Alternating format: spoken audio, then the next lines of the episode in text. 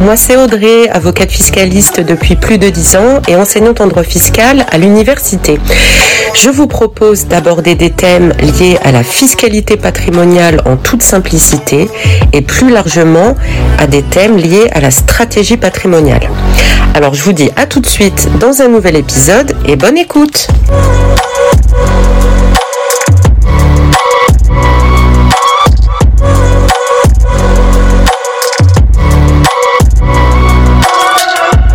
Bonjour à tous, j'espère que vous allez bien.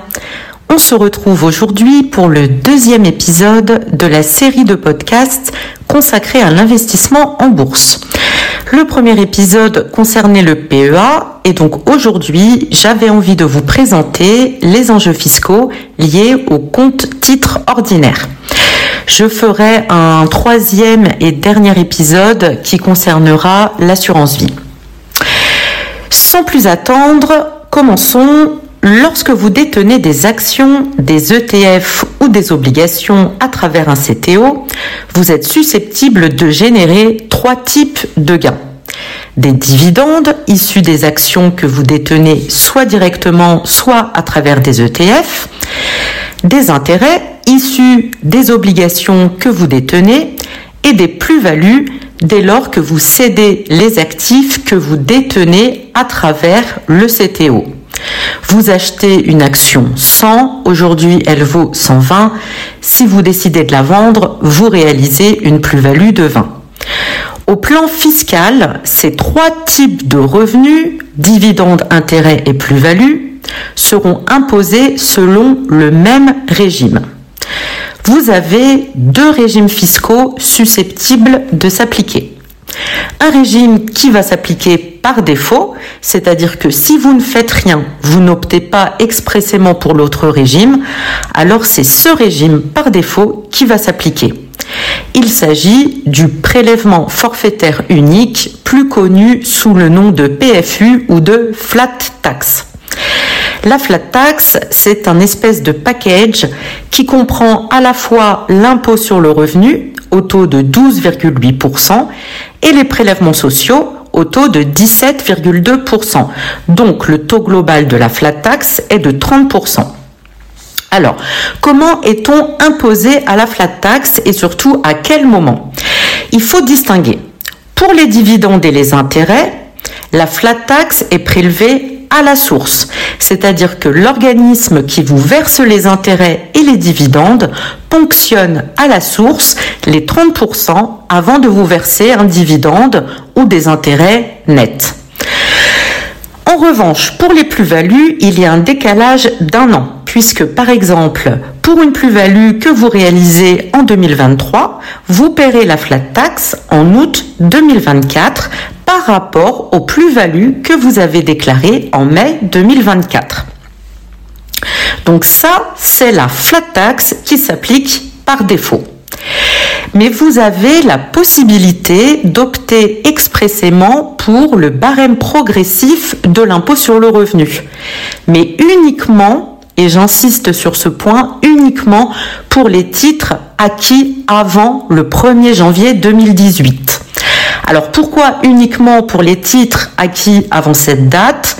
Car c'est à ce moment-là qu'est intervenue la réforme du régime fiscal des produits du patrimoine et pour ne pas défavoriser les contribuables qui avaient leur titre depuis longtemps et donc qui avaient des abattements pour durée de détention latent importants, on a conservé la possibilité pour les titres acquis avant le 1er janvier 2018 d'appliquer le barème progressif. Alors, qu'est-ce que c'est exactement ce régime du barème progressif? Eh bien, au lieu d'appliquer un montant forfaitaire de 30% quel que soit le montant du gain, on va soumettre ce gain au barème de l'impôt sur le revenu au même titre que vos salaires, par exemple. Dans le cadre de ce régime, vous aurez également droit à des abattements pour durée de détention, ce qui n'est pas le cas dans le cadre de la flat tax.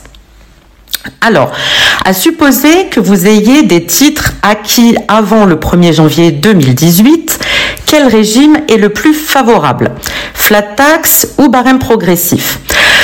Alors, il y a plusieurs paramètres à prendre en compte. Comme toujours, ça n'est jamais euh, tout blanc ou tout noir et très souvent, ça dépend euh, vraiment de, chaque individu par rapport à la composition de son foyer fiscal, par rapport à ses autres sources de revenus. Enfin, voilà, ça dépend d'énormément de facteurs. Mais je vais tout de même tenter de vous lister euh, les paramètres les plus importants à prendre en compte et ensuite c'est à vous euh, de faire eh vos propres simulations euh, par rapport à votre situation. Alors, premièrement, vous pouvez effectivement considérer que si votre tranche marginale d'imposition est supérieure à 12,8%, ça sera plus favorable d'opter pour la flat tax, puisque la flat tax permet d'appliquer un taux forfaitaire d'impôt sur le revenu de 12,8% quel que soit le montant de ce revenu. Alors que le barème progressif, eh bien, euh, plus votre gain est élevé, plus votre taux d'imposition est élevé. Dans le cadre du barème progressif, vous avez droit à un abattement de 40% sur les dividendes, ce qui n'est pas le cas pour la flat tax. Vous avez également droit à des abattements pour durée de détention s'agissant des plus-values, de 50% lorsque les titres sont détenus depuis au moins deux ans et de 65% lorsque les titres sont détenus depuis au moins 8 ans. Donc ça, ce sont les abattements pour durée de détention qui s'appliquent euh, aux plus-values, c'est-à-dire lorsque vous cédez vos titres alors que l'abattement de 40% sur les dividendes, ça, ça concerne uniquement les dividendes. Il y a un troisième élément qui plaide euh, en faveur du barème progressif. Alors, c'est un peu technique, mais je vous en parle quand même. C'est la déductibilité partielle de la CSG. Je m'explique. Que ce soit dans le cadre de la flat tax ou du barème progressif, vous payez toujours 17,2% de prélèvements sociaux. Dans ces 17,2%, vous avez diverses taxes, dont euh, la CRDS et notamment la CSG. Donc les prélèvements sociaux sont exactement les mêmes dans les deux cas, que vous soyez à la flat tax par défaut ou bien que vous optiez expressément pour le barème progressif. Ce qui change uniquement dans le cadre de ces deux régimes, c'est le montant de l'impôt sur le revenu. Donc, qui correspondra soit au taux de votre tranche marginale d'imposition, soit à 12,8% pour la flat tax. Dans le cadre de la flat tax, ces prélèvements sociaux de 17,2% sont entre guillemets définitivement perdus. C'est-à-dire que vous les payez et c'est tout.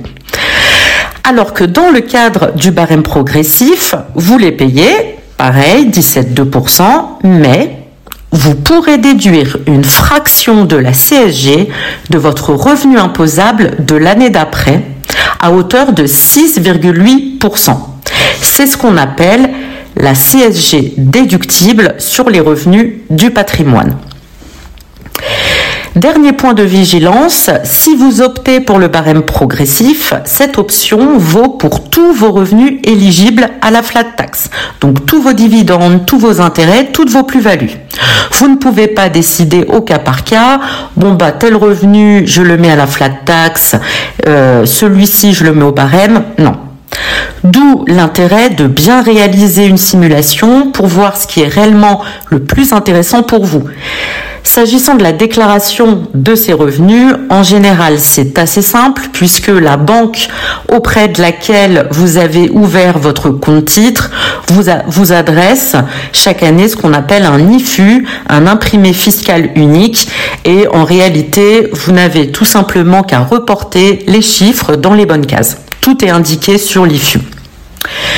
Un autre point euh, que je voudrais évoquer avec vous qui concerne les dividendes d'actions étrangères perçus via un CTO. Alors, c'est un sujet qui est moins souvent traité, mais qui reste important si jamais vous investissez dans des actions étrangères. J'en avais déjà parlé dans l'épisode consacré au PEA, mais je voudrais revenir dessus car le sujet des dividendes étrangers prend euh, tout son sens lorsqu'il s'agit euh, de les percevoir via un CTO notamment pour les investisseurs qui se concentrent euh, sur les dividendes comme source de revenus passifs. C'est important de comprendre le mécanisme car il faut savoir que tout dividende de source étrangère subit une retenue à la source par le fisc du pays en question. La conséquence directe, vous l'aurez compris, c'est la chute du rendement du dividende. Alors, pour que ce soit un peu moins théorique, euh, on partira d'un exemple pratique d'un résident fiscal français qui perçoit des dividendes d'actions américaines. Lorsqu'il existe un flux entre deux pays, on a par définition un risque de double imposition. Je m'explique. Vous percevez un dividende des États-Unis. Deux pays sont potentiellement autorisés à prélever de l'impôt sur ce dividende les États-Unis en tant que pays de la source et la France en tant que pays de résidence du bénéficiaire. Pour éviter ces risques de double imposition, il existe des conventions fiscales bilatérales conclues par la France avec chaque pays étranger. Cette convention va trancher la question 1 du pays qui est autorisé à imposer le flux financier et deux, selon quelle modalité et quel taux. S'agissant des dividendes, la très grande majorité des conventions fiscales prévoit que c'est le pays de résidence du bénéficiaire qui est autorisé à imposer. Donc si je reprends mon exemple franco-américain, c'est la France. Mais, et c'est un gros mais, les conventions prévoient la plupart du temps que l'État de la source est aussi autorisé à faire une retenue à la source, avec un taux maximal qui est fixé dans la convention et qui dépend de chaque convention. Pour la convention franco-américaine, c'est 15%. Alors, c'est l'article 10 de la Convention, si jamais euh, vous voulez aller jeter un coup d'œil euh, sur la manière dont c'est rédigé. Donc, à ce stade, on nous dit un, que ces dividendes sont imposables en France, mais que deux, les États-Unis peuvent retenir 15% du montant brut de ce dividende. Donc en pratique, sur un dividende de 100, vous ne recevrez via votre CTO que 85. Le problème, c'est que sur ces 85, vous allez encore devoir payer la flat tax. Donc, pour éviter cette double imposition, on se réfère encore une fois à la Convention qui prévoit le mécanisme permettant de neutraliser cette double imposition. Et ce mécanisme, c'est le crédit d'impôt.